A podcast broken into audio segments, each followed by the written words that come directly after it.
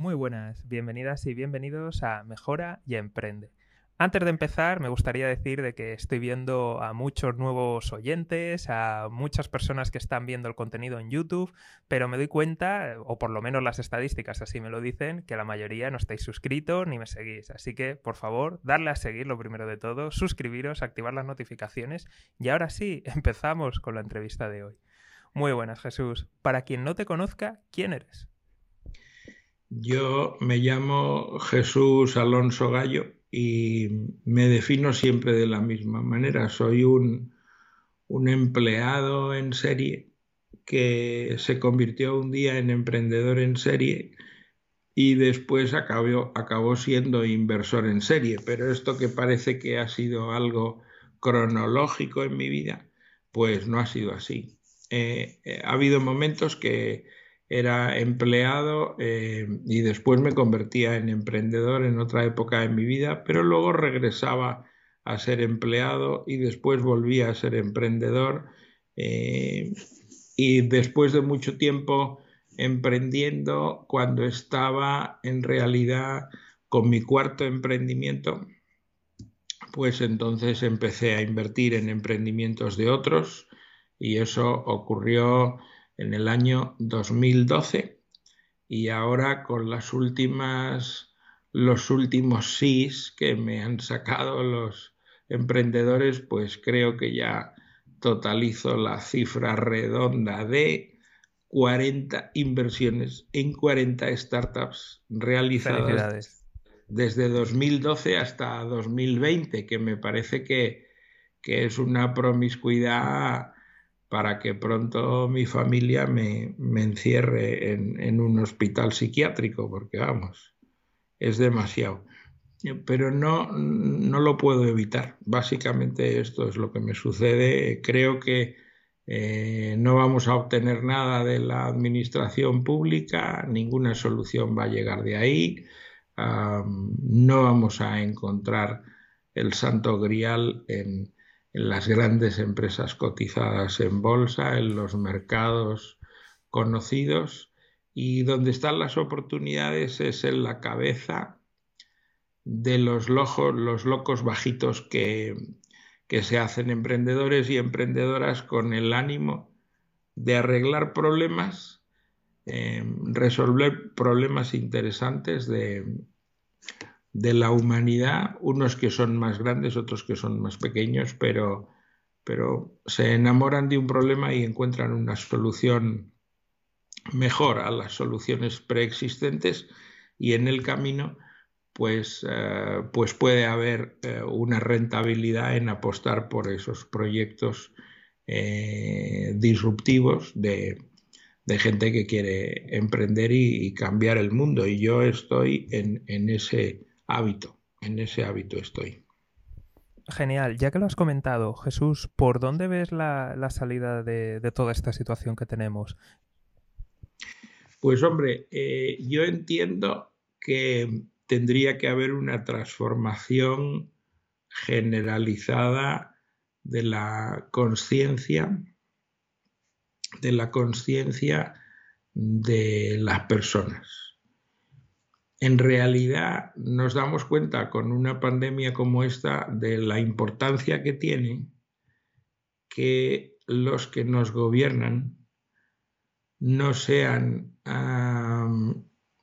cualesquiera personas, sino deberían ser los mejores. Yo, estudiando el modelo eh, mejor del mundo en educación, que es el, el modelo que ha dado tantos éxitos a Finlandia, las cosas en Finlandia son curiosas, es decir, el, que su sistema educativo sea el mejor del planeta o uno de los mejores del planeta está basado en que los profesores y las profesoras, los maestros, son los mejores. En la pirámide de conciencia colectiva de los finlandeses, la persona que enseña, el maestro, es lo que socialmente se tiene como en la más alta estima. Y para ser profesor, para ser maestro, ah, pues en Finlandia hay que ser de los mejores y hay un proceso durísimo de selección. Solo los mejores pueden enseñar a los niños y a los jóvenes. entonces eso lo que provoca es una transformación en la cabeza de la gente muy grande. Eh, nosotros en España no vamos a conseguir cambiar nuestra clase política y su altura intelectual. Eh, mientras eh, los programas de televisión con mayor audiencia sean la basura eh, que está ahí como cosas que mayoritariamente ve la gente y dedica un montón de horas de su día a día a eso. El estar en, colegios donde el adoctrinamiento es una tentación enorme, el estudiar en cada comunidad autónoma de España una verdad inventada, eh, el que la mayor parte de la población española dedique un montón de horas a ver eh, programas repugnantes de, de crónica social, por llamarlo así, más bien. Me ha gustado el eufemismo, ¿eh? Ahora mismo nos van a coger en otro programa, ¿eh? Por corrección política, ¿eh? Me ha gustado, ¿eh? Me lo voy a anotar. Yo creo que, oye, que son programas del hígado, ¿no? O sea, no son crónica social, son programas del hígado. Entonces, en un lado tienes los programas del hígado y, y en el otro lado, pues tienes cosas como esos esperpentos, o sea, gran hermano, todas esas cosas. Con todos los libros que están ahí para ser leídos, la mayor parte de la población o una importante parte de la población eh, que ve televisión de forma salvaje, pues prefiere em, destruir su cerebro con esos contenidos. El resultado de ir a las escuelas y, ser adoctrinado en tener un sistema educativo que es una catástrofe mundial em, y ver muchas horas de televisión con esos contenidos provoca unos daños ah, irreparables en el cerebro. La sociedad que somos es el resultado de lo que hacemos como sociedad.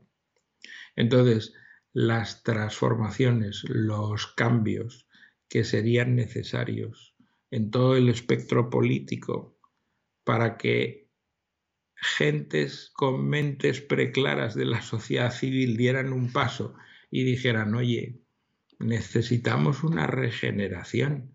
No pueden representarnos a los ciudadanos unos políticos que tienen una indigencia intelectual que es una cosa horrible.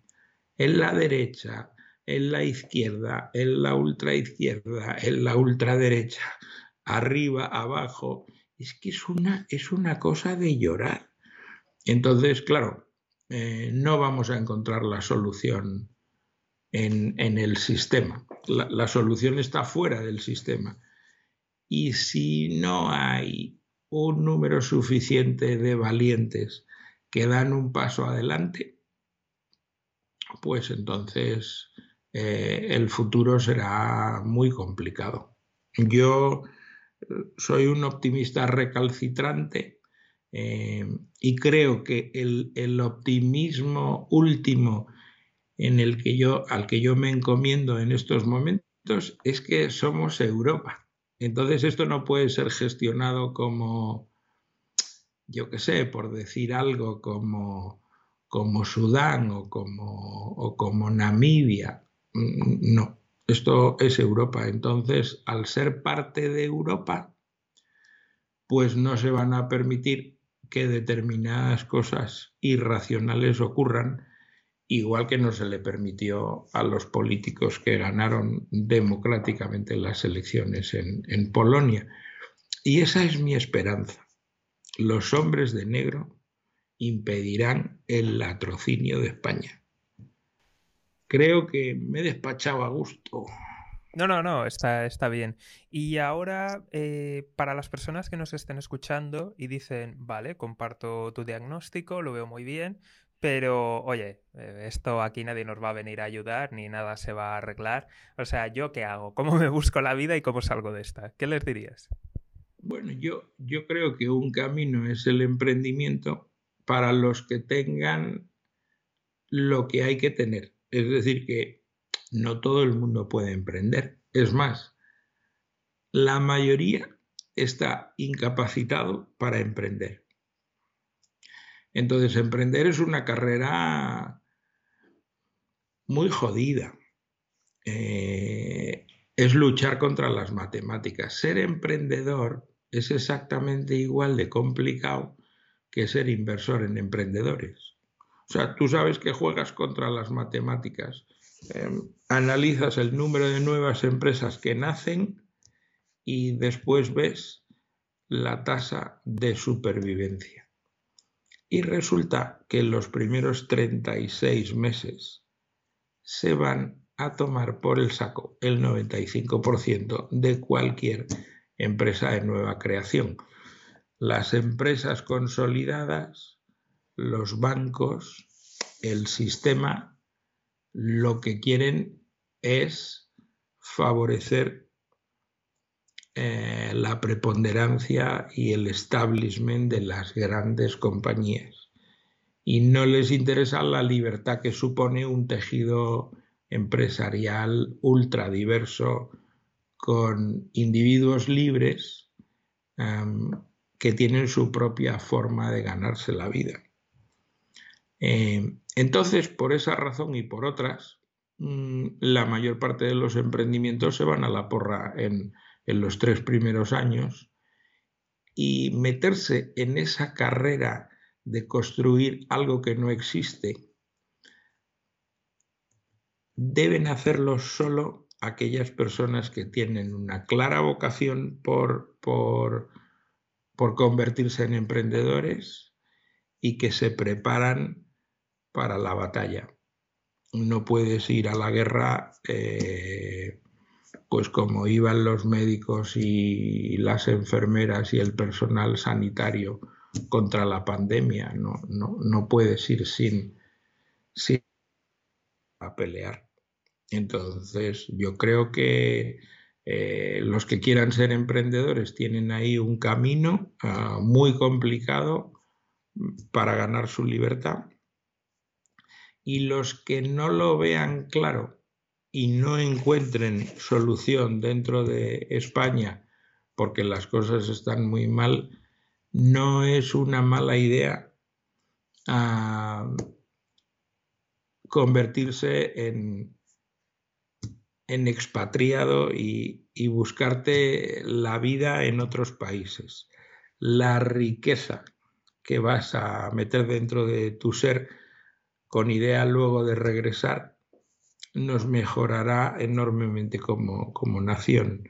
O sea que si conseguimos por esta situación catastrófica, em, mucha gente se ve obligada a irse y se descapitaliza España de gente valiosa, eh, si después somos capaces de arreglar las cosas, eh, ese regreso eh, es un sistema de polinización del ecosistema de la, sociedad española y ya se está viendo gente que se va a trabajar y hace carrera eh, en Inglaterra, en Alemania, en Estados Unidos y tiene experiencias muy potentes y después regresan a España, ah, provocan un impacto relevante en, en, el tejido empresarial español, bien sean porque son grandes ejecutivos con enorme experiencia que vienen a liderar proyectos de, dimensión o porque son emprendedores que ya emprendieron fuera o que regresan con ánimo de emprender con unos conocimientos que no hubieran obtenido si no si hubieran expatriado. Genial. Y Jesús, imaginemos ahora una persona que sabe que tiene vocación. ¿Cómo se prepara para emprender? ¿Cómo se arma? Pues yo creo que hay un montón de, recursos ah, para prepararse como emprendedor. Yo creo que lo más importante es em, eh, el concepto de learning by me. Yo predico mucho esa religión de aprender por uno mismo y soy una catástrofe aprendiendo por mí mismo con el estudio de cosas usando la red. Yo soy muy malo en eso, muy malo. Pero descubro cada día personas que son geniales, que tienen una capacidad de aprendizaje, de autoaprendizaje. Entienden muy bien todo. No necesitan ayuda de terceros y su cerebro procesa enormes cantidades de información y van adquiriendo conocimientos. Em, probar muchas cosas es un camino para hacerse emprendedor, para ver qué cosas te dan gustito. Pues igual no lo sabes, ¿no? Y empiezas a estudiar y un día descubres lo que es el, el SEM. Y dices, coño, ¿esto qué será? Empiezas a investigar y te das cuenta que los mecanismos por los cuales tú puedes invertir una pequeñísima cantidad de dinero para conseguir atraer a una página web, a una landing que te has inventado, que has hecho con unos amigos, em, invirtiendo muy poco dinero, consigues traer mucho tráfico a tu web y que ese tráfico convierta y entonces aprendes lo que es el coste de adquisición de cliente y empiezas a hacer experimentos. En el aprendizaje, en el aprendizaje autónomo, los experimentos son parte de, del proceso de formación del emprendedor. Y después hay lugares donde enseñan cosas de mucha calidad. La iniciativa educativa que es ISDI, y es y SDI es un sitio maravilloso para aprender.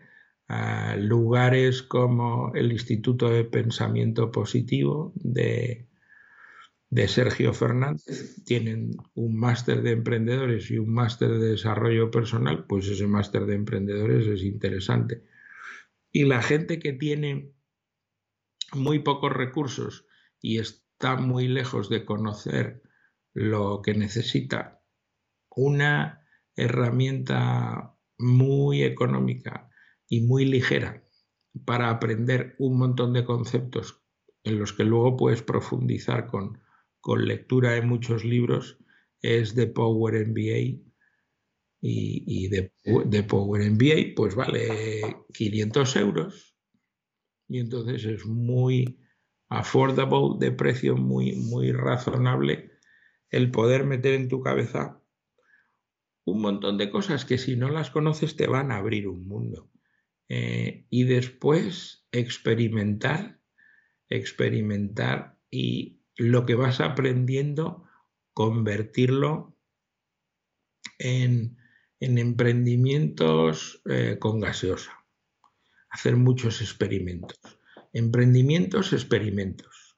Entonces llega un momento que alguien se pone cabezón y se convierte en un experto en SEM. Otro se pone cabezón y se convierte en un experto en SEO. Y otro es buenísimo eh, estudiando técnicas de, de growth hacking. Estas habilidades nuevas son imprescindibles para conformar un grupo de personas que comparten una ilusión común y dicen, pues vamos a hacer una startup. Y se les ocurre una idea, eh, validan que es un problema que está en el mercado, se ponen a hablar con, con clientes potenciales y resulta que eso tiene sentido. Y entonces empiezan el experimento de probar, medir y reajustar el tema. Y de esa manera, jugando, jugando, se pueden convertir en emprendedores. Hay muchos modelos totalmente online que están basados en bits y no están basados en átomos y se pueden construir cosas ah, prácticamente sin coste. Jesús, muy buenos consejos, y, pero aún así sí que voy a incidir eh, en una cosa importante y es que, por ejemplo, había un emprendedor español, no, no voy a decir su nombre, que dijo eh, lo fácil que le había resultado emprender. Dijo que lanzaron la empresa, primero se apuntaron pues sus amigos, eh, familiares, después se apuntaron sus empresas y los trabajadores y finalmente de ahí ya fue al público. Entonces esta historia es muy bonita, pero estoy seguro que mucha gente cuando mire así a su alrededor dirá, eh, ¿empresas de mis amigos? Y algún otro dirá, pero si mis amigos están en paro. y algún otro aún dirá, pero si no tengo amigos. Entonces, ¿cómo llega uno? Porque al final el entorno es algo clave. ¿Cómo llega uno a, ese tipo de, entornos viniendo de un sitio pues eh, desfavorecido o deprimido? ¿Cómo llega uno a unos entornos donde le empujan, donde realmente tiene vientos a favor? Yo creo que lo, que tenemos que aprender todos es que nos habían contado una historia que era mentira y es que tus amigos son aquellos que te acompañan desde que eras niño y entonces eran tus amiguitos en el cole o en el barrio y tal y no sé qué. Y entonces tú no puedes eh, dejar de estar con esa gente porque eso es la esencia de lo que tú eres. Eso es una mentira que te mueres. O sea, si tú estás en una situación de precariedad vital y estás en un barrio que es un poquito candemor y tus amigos son todos drogadictos, coño, tú tienes que dejar a tus amigos, porque el sentido común te hace pensar que esa gente Ah, si son drogadictos, no te conviene su compañía. Entonces, nosotros somos la media, la media de las tres personas con las que más tiempo pasamos juntos. Entonces tú no puedes tener un amigo que es delincuente y se dedica a robar, otro que es drogadicto y el otro que es un abusador de mujeres. Eso, eso no son amigos, eso es una mierda. Entonces lo que tienes que hacer es cortar puentes con esa gente, irte de ahí y favorecer con la ley de la atracción el que lleguen a tu vida personas que sumen, no personas que resten. Entonces, claro, pues, eh, ¿dónde vas a encontrar eh, los mecanismos y los recursos para conectar con personas que te van a ayudar y que van a sumar. A las 3 de la mañana en una discoteca con la farlopa circulando por ahí y la gente bebiendo hasta, hasta la cirrosis o leyendo libros, yéndote a una biblioteca, viéndote contenidos de valor por internet, no basura, contenidos de valor. O sea, si tú a una persona le desconectas de la tele y no ve esas basuras y se pone a ver eh, charlas inspiradoras en algo tan conocido como TED, pues las charlas TED van haciendo un trabajo en tu cerebro. Es como no comer nunca ni frutas ni verduras. Pues, pues esto, pues un tiempo sin tomar ni frutas ni verduras, pero llegará un día que te vas a morir. O sea, tienes que ingerir frutas y verduras. Y eso tiene que formar parte de tu dieta, pero si no lo haces, pues acabarás muy mal. Entonces, todo opera de la misma manera. En el cerebro, tú alimentas el cerebro con basura empaquetada, intelectual.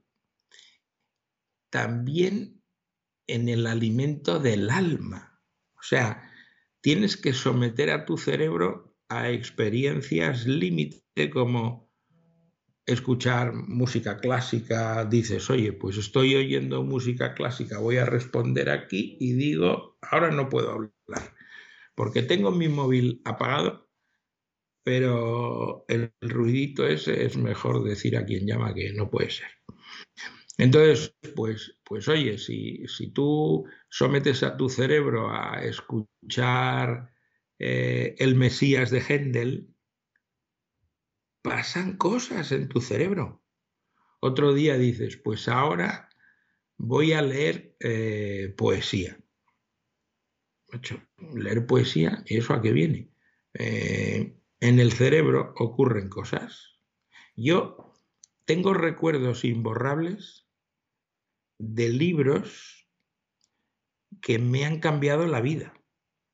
O sea, cuando yo los estaba leyendo, yo decía, Dios mío, lo que estoy leyendo aquí, esto, esto es la leche. Recuerdo un libro que me cambió la vida que se llama Las Berlinas del Sueño. Las Berlinas del Sueño es un poemario de un tipo que escribe este libro cuando tiene 18 años. Eh, Miguel Ángel Velasco.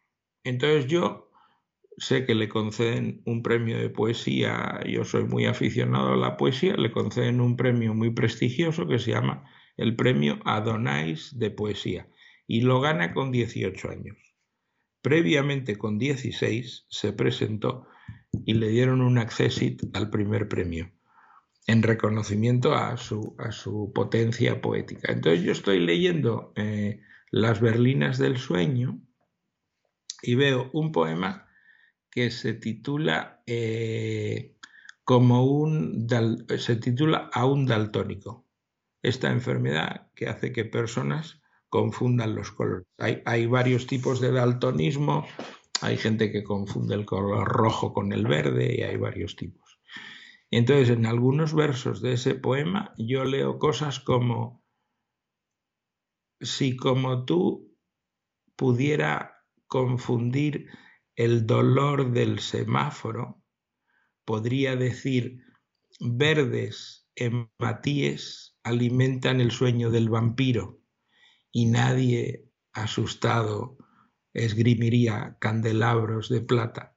Podría decir, llora este rojo sauce sobre marzo y nadie conmovido traería pañuelos ni doctores yo, claro, leo eso y digo, madre mía, este tío es un genio. En mí, leer esos versos provocó una cosa que me volví loco y entonces llamé a la editorial y dije, joder, yo soy un lector que estoy, es que no puedo dormir, es que este tío es un genio y tal. Yo quiero hablar con él. Y como era el mundo, en el Pleistoceno anterior, yo voy a cumplir 58 años en enero, cuando yo leo este, pues Miguel Ángel Velasco tenía 18 y yo igual tenía 20 o 21 o lo que fuera. Y entonces la editorial, pues como eran las cosas antes, ah, pues le doy el teléfono el autor y entonces voy yo y le llamo a su casa. Claro, no existían móviles y vivía en un pequeño pueblo en Baleares son sardina.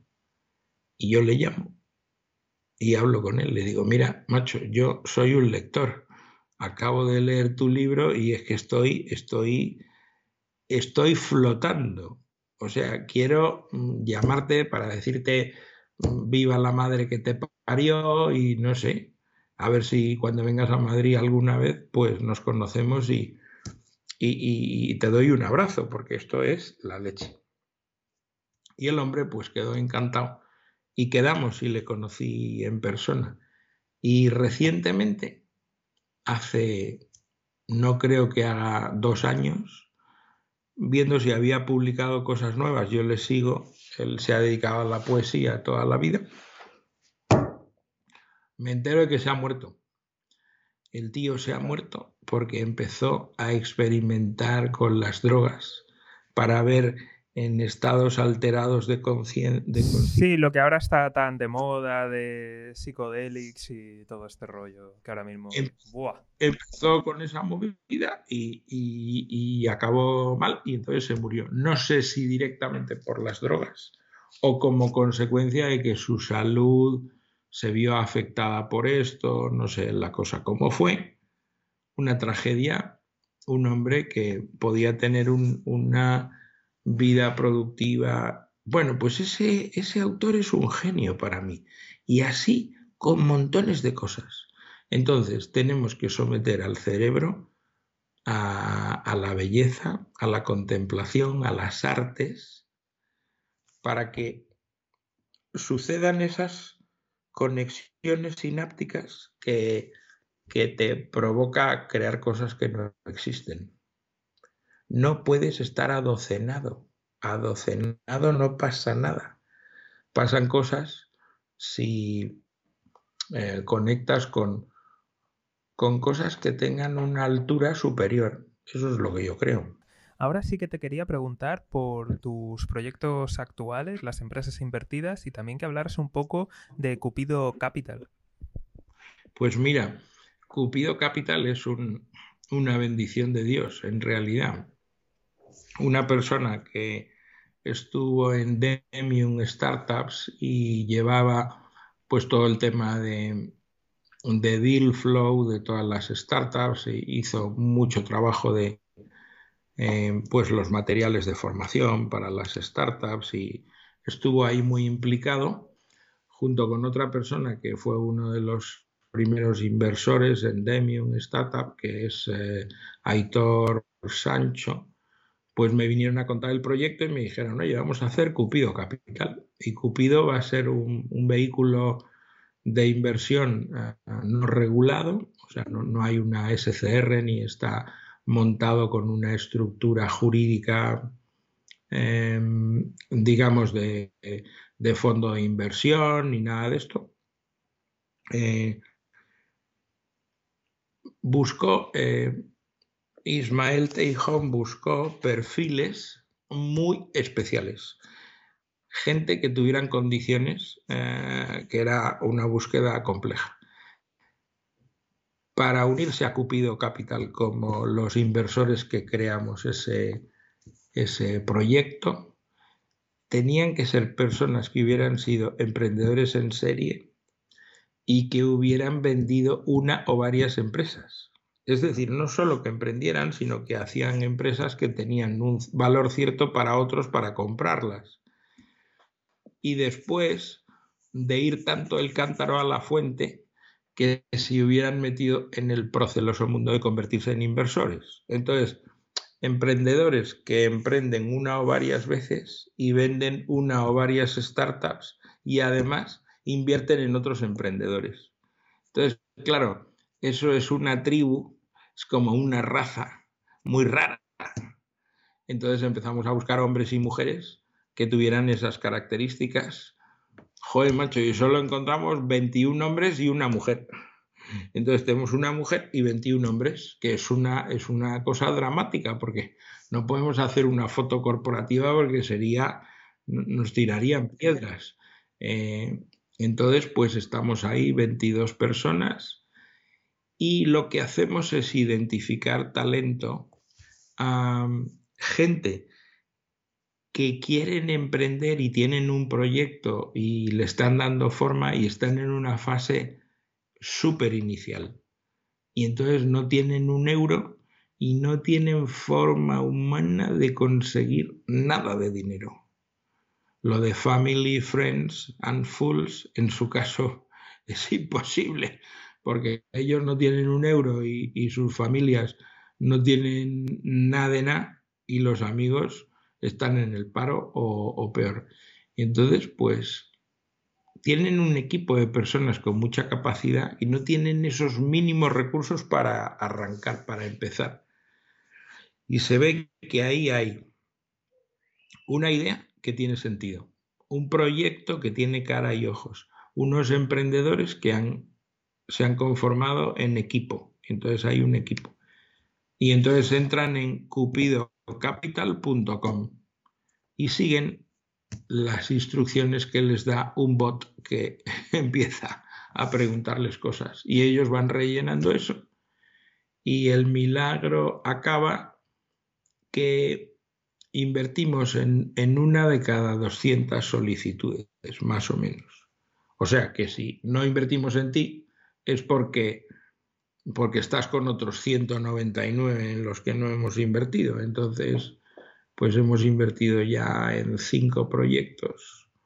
El año pasado invertimos en, en NAL, eh, se llama NALA, de NALA Project, y invertimos también en, en una cosa muy interesante que la pandemia ha golpeado duramente, eh, era una startup que se llama Nice Hop, escrito Nice en inglés y luego H-H-O-P. No es esperanza, sino H-O-P, Nice Hop. Era un buscador de chollos, eh, entendiendo chollo por vuelo de avión más noches de hotel. Tipo tres noches de hotel y un avión ida y vuelta. Joder, a un precio. Pero por SMS, ¿no? Era. Entonces te, llegaba por WhatsApp. Por WhatsApp, perdón, sí, por WhatsApp. El canal era WhatsApp.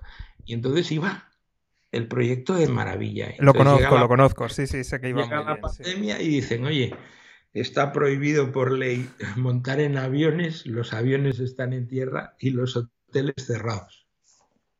Entonces ellos están ah, trabajando su pivotaje para, para ser capaces de permanecer funcionando en, en, una imposibilidad de operar lo que eran y están creando tecnología de bots para terceros.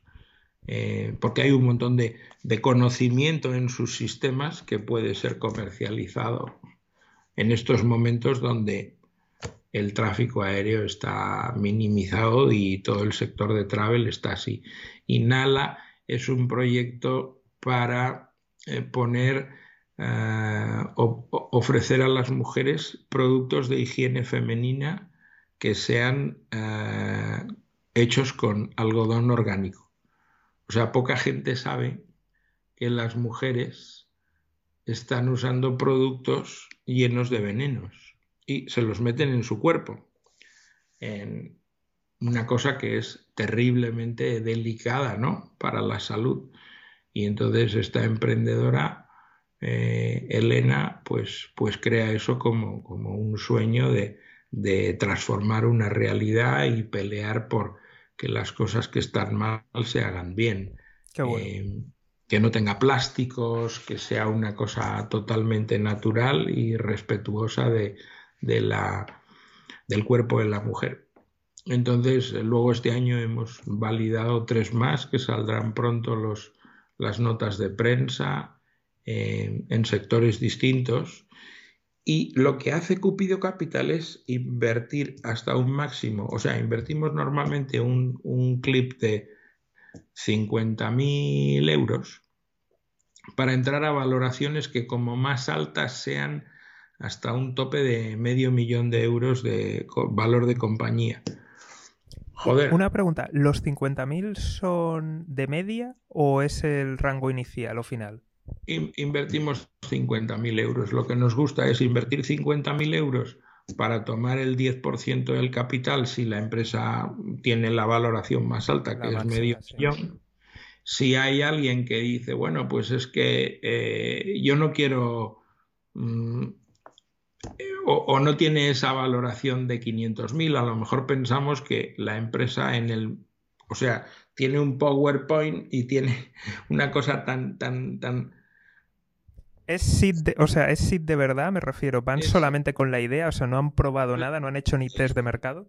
Nosotros entramos ahí en presemilla pura. Entonces hay gente que te llega con un PowerPoint y una colección de experimentos hechos con 25 euros. Pues vale, pero ya llega, pero hay alguno con experimento, ¿no? Algún experimento, entonces otros llegan pues con una cosa que todavía no ha sido aprobada. He llamado por teléfono a una serie de clientes y todos me han dicho que me aman profundamente. Bueno, ¿eso dónde está? vemos, vemos en los ojos del tipo, en su currículum, en su pasado, en lo que es su historia y la de sus drugos, como decían en la naranja mecánica. Los drugos. Entonces, pues claro, vemos que le acompañan unos locos combates de béisbol que están igual de locos que la fundadora o el fundador y decimos, a esta gente le vamos a dar 50.000 euros y lo normal es que vayan a tomar por saco. Entonces, es cuando el riesgo tiende a infinito, ahí acude Cupido Capital con sus 50.000 pavos de, clip inicial. Entonces hay gente que a lo mejor quiere levantar más de 50.000. Entonces con nosotros levanta sus primeros 50.000 y eso le da una credibilidad que Cupido Capital haya invertido para a lo mejor unos meses después a una valoración más alta conseguir nueva financiación. Nuestro objetivo es acelerar esas empresas con la ayuda de, del mentoring y del expertise de los 22 que estamos allí, porque claro, hacemos una ayuda a coste cero, conjunto vacío de nada. Nosotros no cobramos nada y les ayudamos. Entonces, cada eh, participada tiene un padrino que les acompaña y que está con ellos tratando de ayudarles en lo que necesiten en cada momento. El objetivo primero del modelo es multiplicar el valor de esas startups por tres al menos en el primer año de vida. Entonces, si han levantado 50.000 euros a valoración 500.000, les ayudamos a que en un año o menos levanten su siguiente ronda del tamaño que sea a una valoración que sea un millón y medio. Y habremos multiplicado por tres el valor. Y entonces Cupido Capital hace una jugada que es salirse con la mitad de la inversión. Como habíamos metido 50.000, tomamos 25.000 y vendemos al nuevo inversor y entonces nosotros se nos multiplica por tres la mitad de la aportación. Entonces, ¿Esto es obligatorio? Sí, lo hacemos así porque creemos que tiene sentido. Otra cosa es que viéramos una cosa tan de libro que nos quisiéramos cargar nuestro propio, eh, digamos, los 10 mandamientos fundacionales de Cupido Capital. Bueno, a ver, todo inversor marca normas para luego saltárselas. O sea, no conozco ninguno que no se salte todas sus normas. Yo, yo, lo, hago, yo lo hago los lunes, miércoles y viernes. Perfecto, bien, entendido, entendido. Ahí me salto las normas. Martes, jueves y sábado no. Entonces, pues podríamos, podría suceder que veamos una empresa que digamos, pero vamos a ver, ¿cómo nos vamos a deshacer nosotros de el 50% de nuestra inversión por un 3X cuando sabemos que el año que viene esto va a ser 10X? Ya saldremos el año que viene con un por 10. Bueno, de momento todavía no ha sucedido que haya pasado un año para vernos en esa tesitura. Eh, el tiempo nos dirá. La idea es que si nosotros siempre desinvertimos y en ese plazo tan breve, un año, la mitad, pues entonces de los 50.000, 25.000 se quedan dentro a ver lo que pasa con ellos en el futuro, 25.000 se han convertido eh, por arte de magia en 75.000 y esos 75.000 en vez de irnos de farra con ellos, los ponemos en la casilla de salida para darle el dinero a otros emprendedores. Y esto está pensado a 10 años. Dentro de 10 años hacemos cuentas y vemos si somos tontos con el modelo o no éramos tan imbéciles. O sois ricos. O somos ricos, nos sale bien. Eh, varias preguntas al respecto. ¿Cuál ha sido la menor valoración que habéis hecho de, una startup, de alguna invertida? Y luego. Pues, sí. Mm, pues no sé, no sé si de las que llevamos hasta ahora ha habido alguna cosa. Sí, mm, alguna cosa habrá habido por, por debajo de 500.000, pero tampoco una cantidad muy diferente a 500.000. De acuerdo. Y luego otra cosa, eh, ¿los socios, los fundadores, tienen sueldo? Que va. O sea, nosotros trabajamos allí todos por amor al arte. Entonces, como hay que hacer un montón de cosas y somos 22. Ah, no, me refería de las invertidas. Ah, de, nuestras participadas, toda la, toda la gente que, en la que invertimos el equipo tiene que estar dedicado full time a ese proyecto. nosotros no invertimos en gente que te presenta un proyecto para trabajar part-time. Dice, no, por la mañana me gano mi sueldo en esto y luego por la tarde y por la noche, que yo soy poco de dormir, ya emprendo. Nosotros queremos eh, gente que se tire a la piscina. ¿Con salario mínimo o un X, 2X, 3? Nada, nosotros no, no hemos tenido problemas en ese sentido todavía. nadie ha dicho, oye, yo me dais 50.000 euros y me voy a gastar la mayor parte de esos 50.000 euros que no tengo dinero por ningún lado eh, para pagarme salarios. Pues no, o sea, lo que buscamos es que ese dinero se use en probar que la idea tiene sentido, en, en, validar eso. Entonces hay gente que, que tiene resuelta la vida por un camino o por otro. Otros pues levantan nuestros 50.000 euros y luego levantan otro dinero en otro lado y luego piden una ayuda pública y se hacen con un capital que les permite eh, pues ponerse unos sueldos pues para, para vivir. Hay gente que prefiere tirar de ahorros que tiene y no quemar caja con los sueldos porque luego eso les permitirá capitalizar eso en una futura ampliación de capital. O sea que no, no nos hemos encontrado con problemas de momento por el tema de sueldos y salarios. De acuerdo, entendido. Lo digo porque sí que veo que es algo que, está cambiando, que antes eh, llegaba un grupo de, de emprendedores, emprendedoras y decía, vamos a gastar algo en salario. ¿Qué, ¿Qué, es eso? ¿Qué es eso? Y ahora es algo que veo que, que, está cambiando, que mucha gente se preocupa, muchas personas que están invirtiendo se preocupan de que tengan cierto salario y de que tengan un cierto mínimo, aunque tengan ahorros o puedan aguantar, que tengan algo porque las cosas se pueden poner muy complicadas y luego va a ser mucho, mucho más difícil la negociación.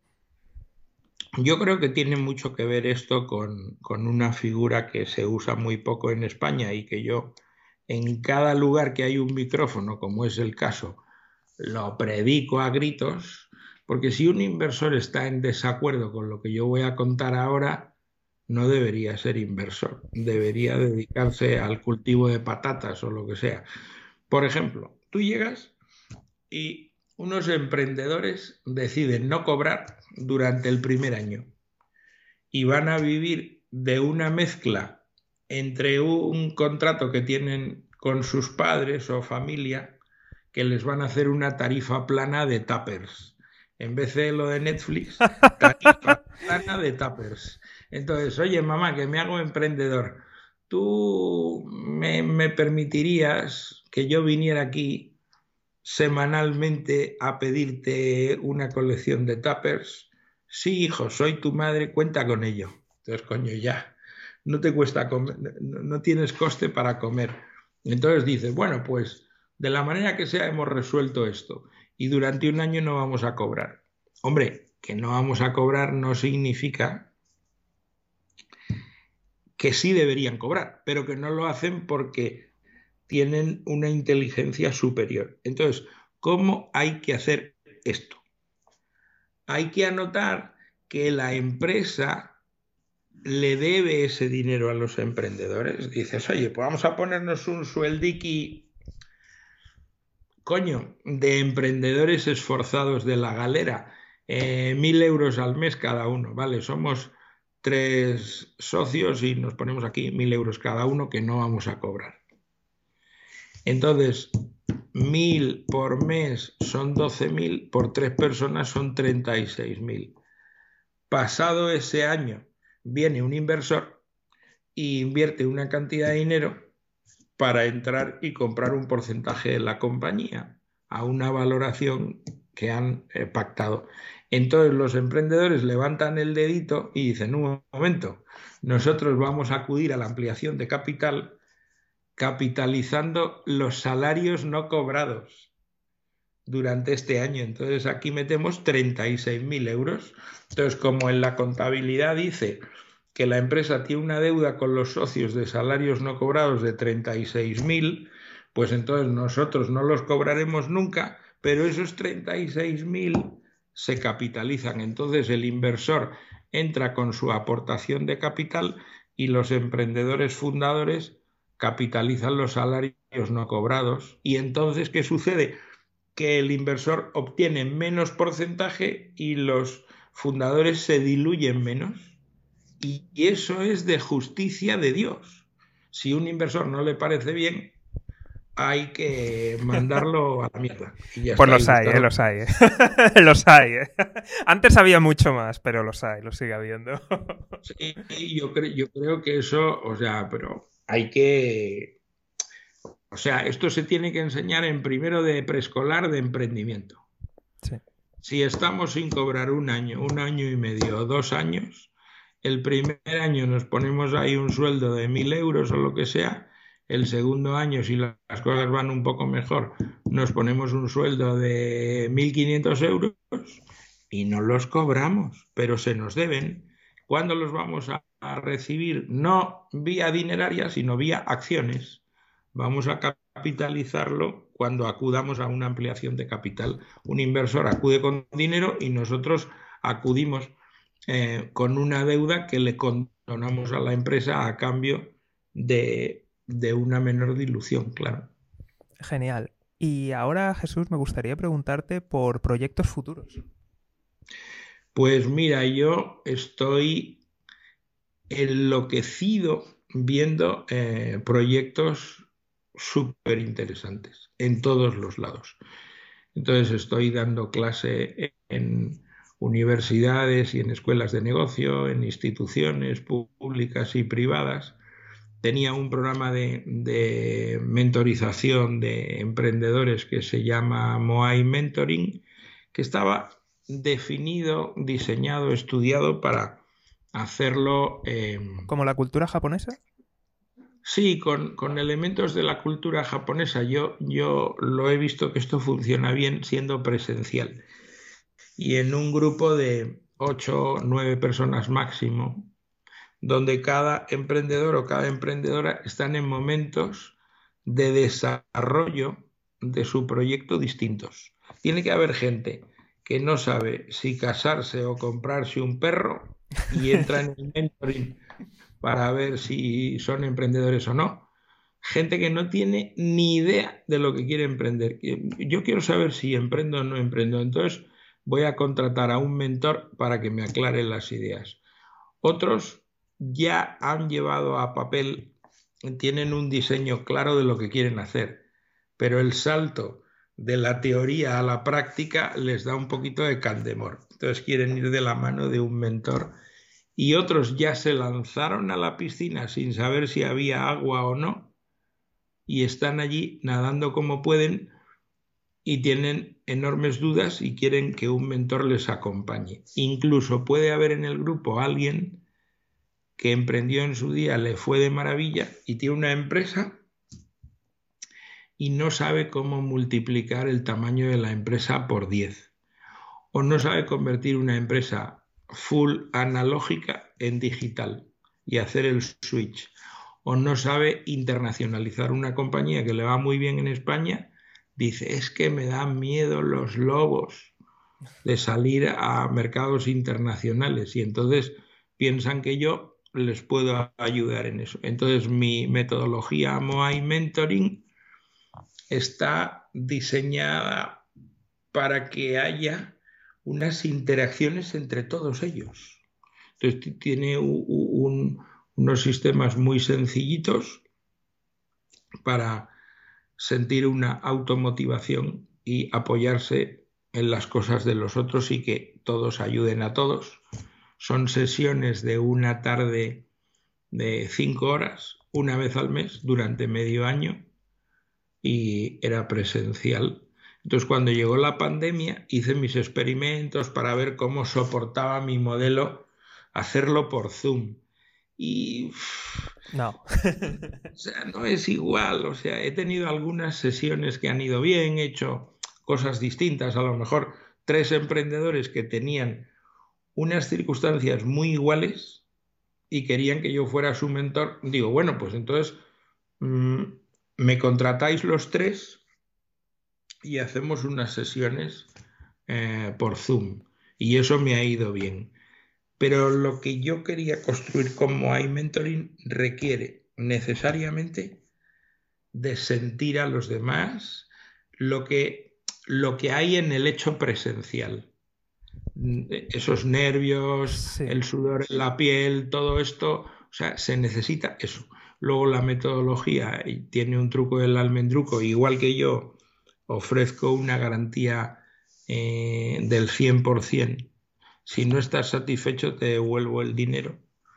Hago un proceso de decirle que no a la inmensa mayoría de los que me quieren comprar mi programa de mentoring, porque claro, digo, vamos a ver, para emprender tienes que saber sumar. Entonces, si hablo contigo y no sabes sumar, Me van a cerrar el canal, ¿eh? Como sigas así. Claro, pero, yo, digo, pero pues, es que yo cobro un dinero por esto, entonces yo no me gusta robar a los niños en la merienda en la puerta del colegio. Ya comprendo. Creo que he visto algún anuncio en Facebook así, ¿eh? no sé, ¿eh? me suena, a lo mejor, a lo mejor. No, e, e, es que veo por ahí gente macho que se dedica a robar a los inocentes. Y yo es justo lo contrario eh, a lo que he venido a este mundo. Entonces, oye, mm, si yo no lo sé hacer como tú esperas, te devuelvo el dinero. Si te has enamorado de una moza y has perdido la cabeza y no te puedes concentrar, te devuelvo el dinero. Si eres un ladrón profesional y después de disfrutar de todo el mentoring el medio año me dices, oye, no estoy satisfecho, devuélveme la pasta, yo te devuelvo el dinero. Pero yo solo quiero gente que me valore con un 100% de satisfacción y que pueda recomendar lo que yo hago a otras personas eh, que lo puedan necesitar. Entonces, tengo que hacer un filtrado y decir, oye, pues yo le regalo el, el, mentoring a una persona de cada grupo de nueve, con lo cual tengo ocho clientes que me pagan y hago seis grupos. Entonces, si hago seis grupos de ocho personas que pagan, yo ayudo a 48 personas al año en este plan, ¿no? Y bueno, llegó la pandemia y se lo llevó por delante.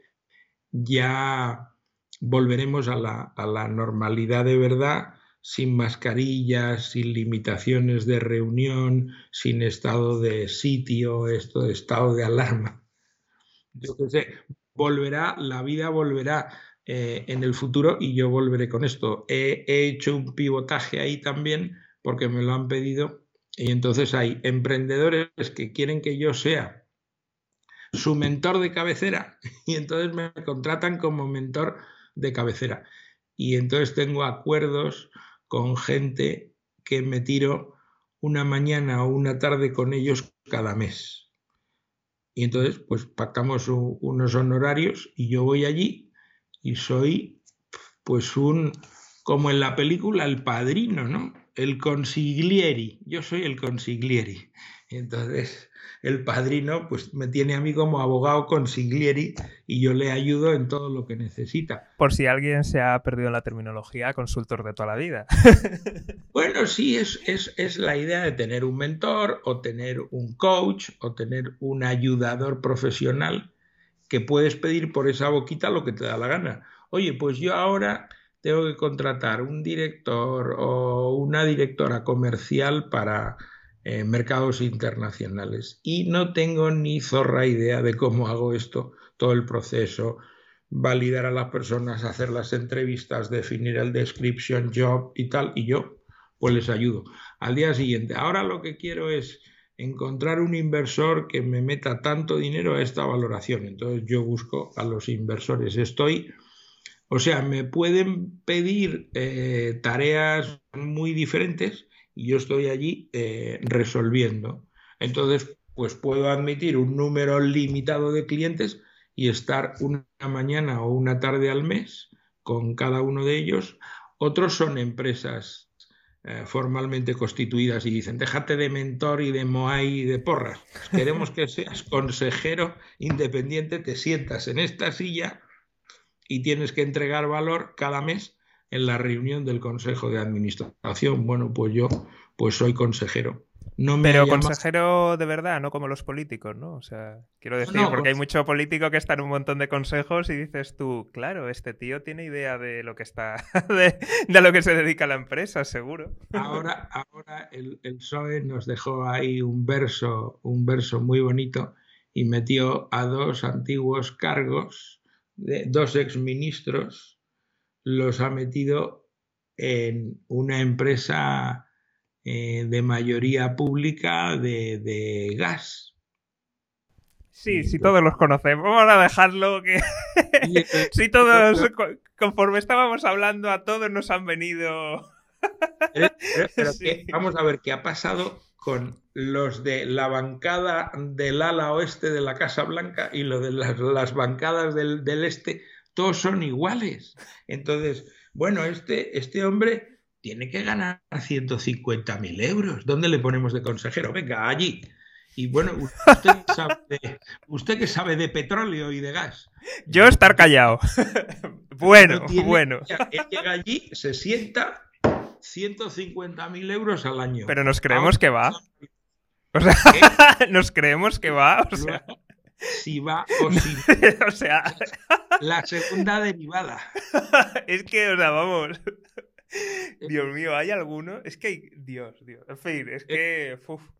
Es una vergüenza y, es así. Entonces, yo, como. Claro, como el mundo de las empresas privadas es distinto al de las instituciones públicas y el mangoneo, pues entonces, claro, en una empresa privada, si tú no entregas valor, pues vas a, ser. Eh, liofilizado de la silla, vamos. Vas a irte a la calle, pero rápidamente. Es así. Totalmente. Sí que a, raíz de todo esto, eh, aunque es cierto, evidentemente hay unas grandes distancias entre lo público y lo privado, pero aún así sí que es algo que, hablándolo con gente, no sé si lo he hablado abiertamente en alguna entrevista o ha sido antes o después, o sea, que no ha salido publicado, pero coincido con mucha gente en la cantidad de directivos, directivas inútiles que hay, de patanes increíbles, pero que simplemente un día eh, entraron en alguna gran compañía o en algún puesto con un nombre interesante y a partir de ahí han empezado a pelearse y mucha gente me cuenta eso, la dificultad que tiene para encontrar directivos porque se dan cuenta de que incluso por los que la gente se está peleando son una pandilla de ineptos y que así hacen carrera, que son, vamos, incompetentes totalmente, pero que no paran de salirle ofertas. Eso, o sea, no sé si tú lo has visto, te lo has encontrado. Yo, yo lo he vivido, yo lo he vivido en mis carnes. Gente que sobre el papel tienen unos expedientes académicos dignos de elogio, han estudiado en grandes universidades, han hecho extraordinarios posgrados en escuelas de negocio carísimas y ultra prestigiosas, hablan fluidamente tres idiomas y no saben hacer la O con un canuto. O sea, una catástrofe de gente que sobre el papel son los mejores recursos humanos que podrías contratar. Y en la práctica son zotes, pero de preocupar. Gente muy con un cociente intelectual borderline. Y entonces que esa gente, oye, no acabe pidiendo en un semáforo vendiendo pañuelos, que sería lo normal, eh, pues no, pues, o sea, esa gente va cambiando de empresa con sueldos extraordinarios. Entonces, la magia de cómo hacen eso, yo lo veo igual que cuando veo en, los programas estos que tanto me gustan de, de, gente que quiere defender su talento cantando o haciendo magia. entonces llegan y hacen trucos de magia y tú dices, madre mía, ¿cómo lo harán? Entonces, pues, pues veo a estos artistas de, del ciberespacio de LinkedIn cambiando de empresa con unos sueldacos que te mueres, no tienen ni zorra idea de hacer nada. Ah, hay un libro al respecto, bueno, eh, parecido, viene el lateral. Igual lo conoces, eh, Memorias de un ingeniero. Memorias de un ingeniero me suena, pero no. no Fukowski. Qué bueno, ¿no? Pues me, me, lo voy a anotar porque yo me anoto todos los libros que me cuentan Entonces, Memorias de un ingeniero, yo creo que es. Es español quien lo escribió. De hecho, era un ingeniero técnico. Esto me lo ha dicho alguien a mí. Mira tú por dónde. Memorias de un ingeniero. Bueno, pues muy bien. Entonces veo que tú también lo has visto, todos lo hemos visto y aún, no, aún no se ha encontrado la fórmula. Lo digo porque veo a mucha gente válida, yo conozco a mucha gente válida, que dices, vamos, o sea, si no, si no ha sido porque alguien les ha echado una mano, no han conseguido prosperar y vamos, o sea, fatal, ¿eh? Y en cambio te ves a estos artistas que dices, pero ¿cómo es posible? Y es algo que todo el mundo, todas las personas con las que hablo, me decís, y yo también lo he visto, o sea, todos lo vemos, todos lo sabemos, ¿y por qué sigo? O sea, no sé, es, un misterio. O sea, porque en los políticos dices, bueno, no hace falta decir nada, pero en la empresa privada dices, ¿cómo esto? Bueno, en realidad, si te pones a pensar, tú llegas a una empresa privada a gestionarla y perfectamente puedes el primer día estudiarte lo que hace la empresa, ver lo que hace cada persona, hacer como una suerte de auditoría. Em, y puedes despedir entre el 10 y el 20% de la plantilla y las ventas suben eh, y los márgenes suben. O sea, esto sucede como una me, ley. estás diciendo, me estás diciendo básicamente que aquí nos gobiernan los contables y que el accionariado, pues es, o sea, cero emprendedor y 100% finanzas, ¿no? Y entonces ellos ven y dicen, oh, oh, fantástico, qué bien lo hemos hecho. No, en realidad lo que digo es que la eficiencia en la gestión empresarial es un es una rara avis. Es decir, lo que tú te encuentras es empresas que están mal gestionadas. Luego hay empresas que están desastrosamente mal gestionadas. Pero la norma es que todas están mal gestionadas. Y entonces hay siempre una capacidad de optimizar aquello que están haciendo. ¿Esto por qué se hace así? Hombre, lo llevamos haciendo toda la vida y nos ha ido de coña.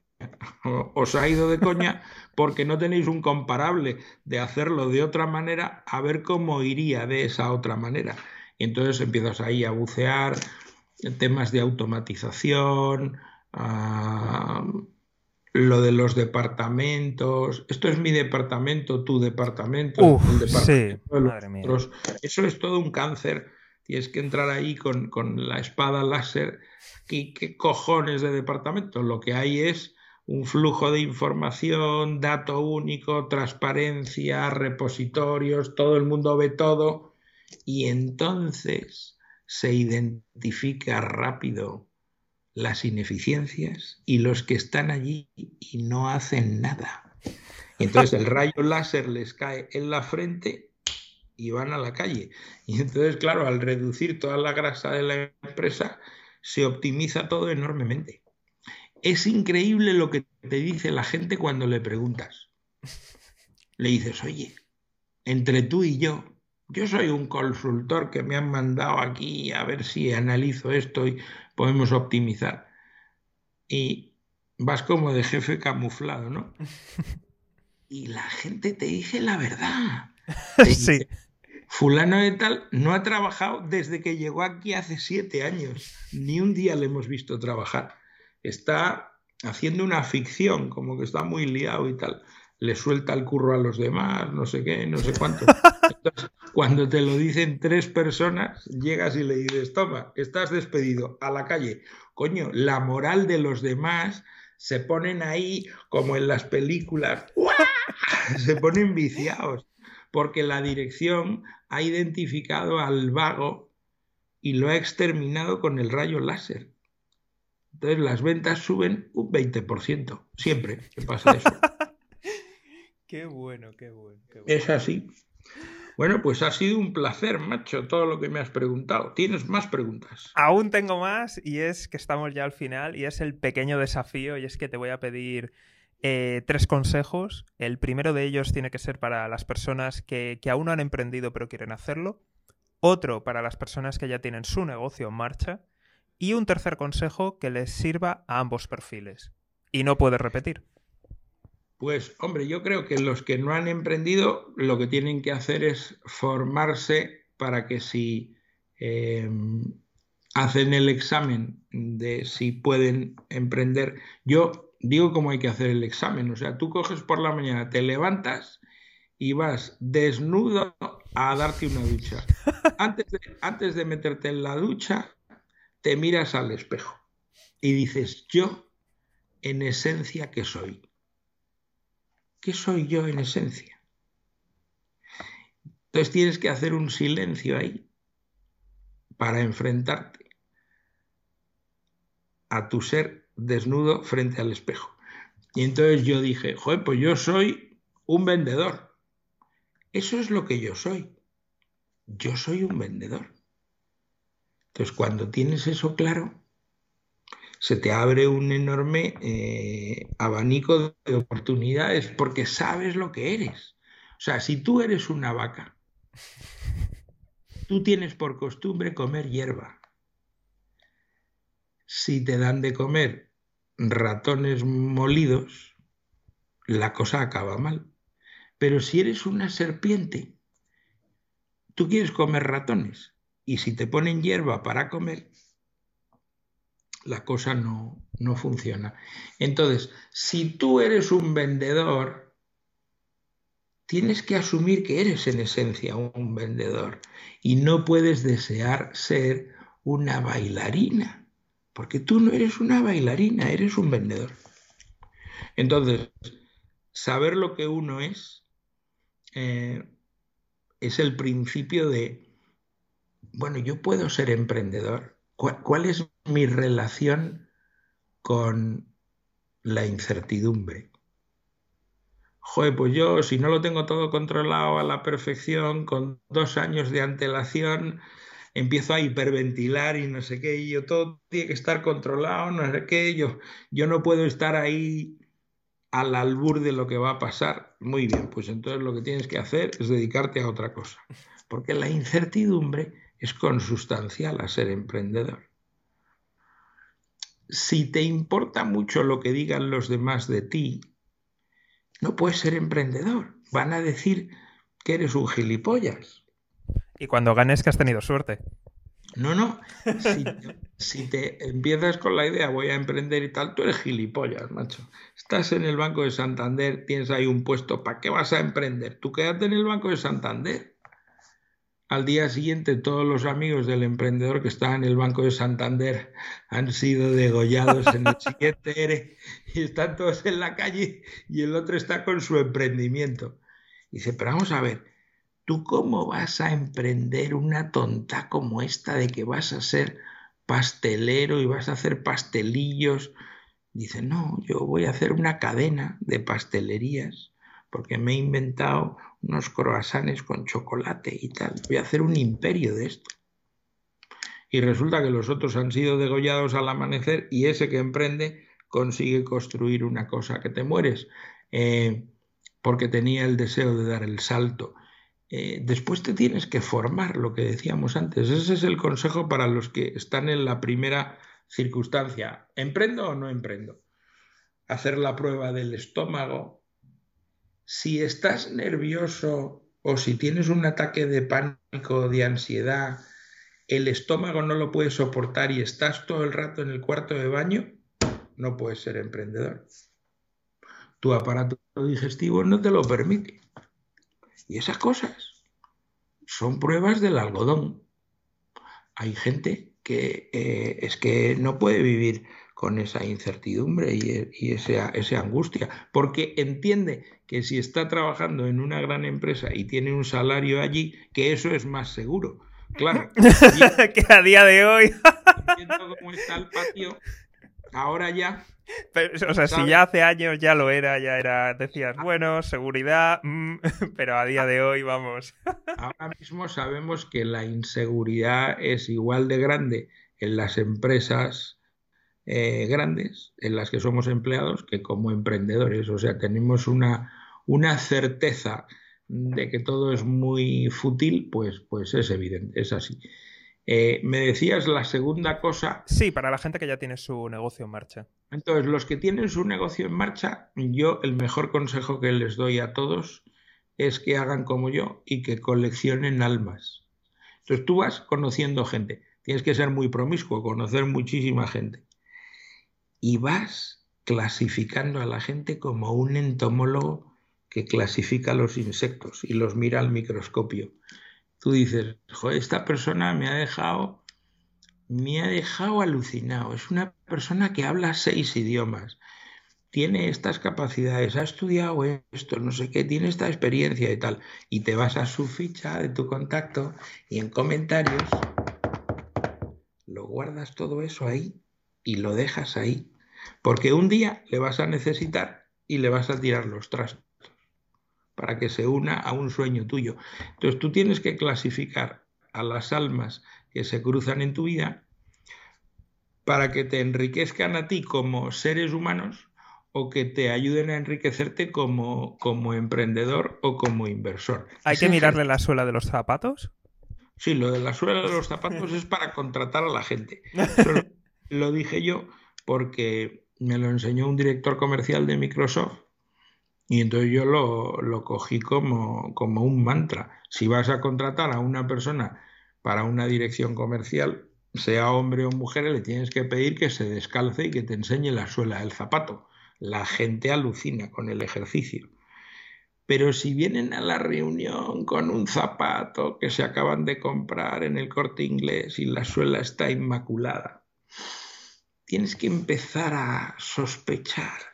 Si vienen con un traje perfecto, que no está gastado en ningún aspecto, que vienen como para una representación teatral, la gente que está harta de vender Mm, la ropa está usada y la suela de los zapatos está gastada. Es importante eso. Y la tercera cosa que me preguntabas es... Un consejo que les sirva a ambos casos, tanto a la persona que aún no se ha lanzado a la, a la piscina como a la persona que ya tiene su negocio en marcha. Yo creo que una de las cosas que les puede servir a todos es el estudio eh, sistemático de tus competidores. Tanto si estás en un emprendimiento como si lo vas a hacer, como si estás en una empresa y todavía no eres emprendedor, si dedicas tiempo al estudio de tu competencia, un estudio científico de tus competidores, tú tienes que saber de, los productos y servicios de tus competidores más que ellos. Eso te da un poderío cuando mm, te acercas a tu mercado, a tus clientes, el conocimiento de las propuestas de valor y de todos los aspectos detallados de, los competidores. Conocerles tú como el arte de la guerra, conocer al enemigo. Esto es una cosa que sirve a todo el mundo. Espero que les, que les ayuden estas cosas. Genial, pues Jesús, muchísimas gracias. Espero que todo el mundo haya tomado buena nota y si aún no se ha suscrito, que se suscriban, que le den a seguir, que compartan en redes sociales y nos vemos en la siguiente entrevista. Un saludo y hasta pronto.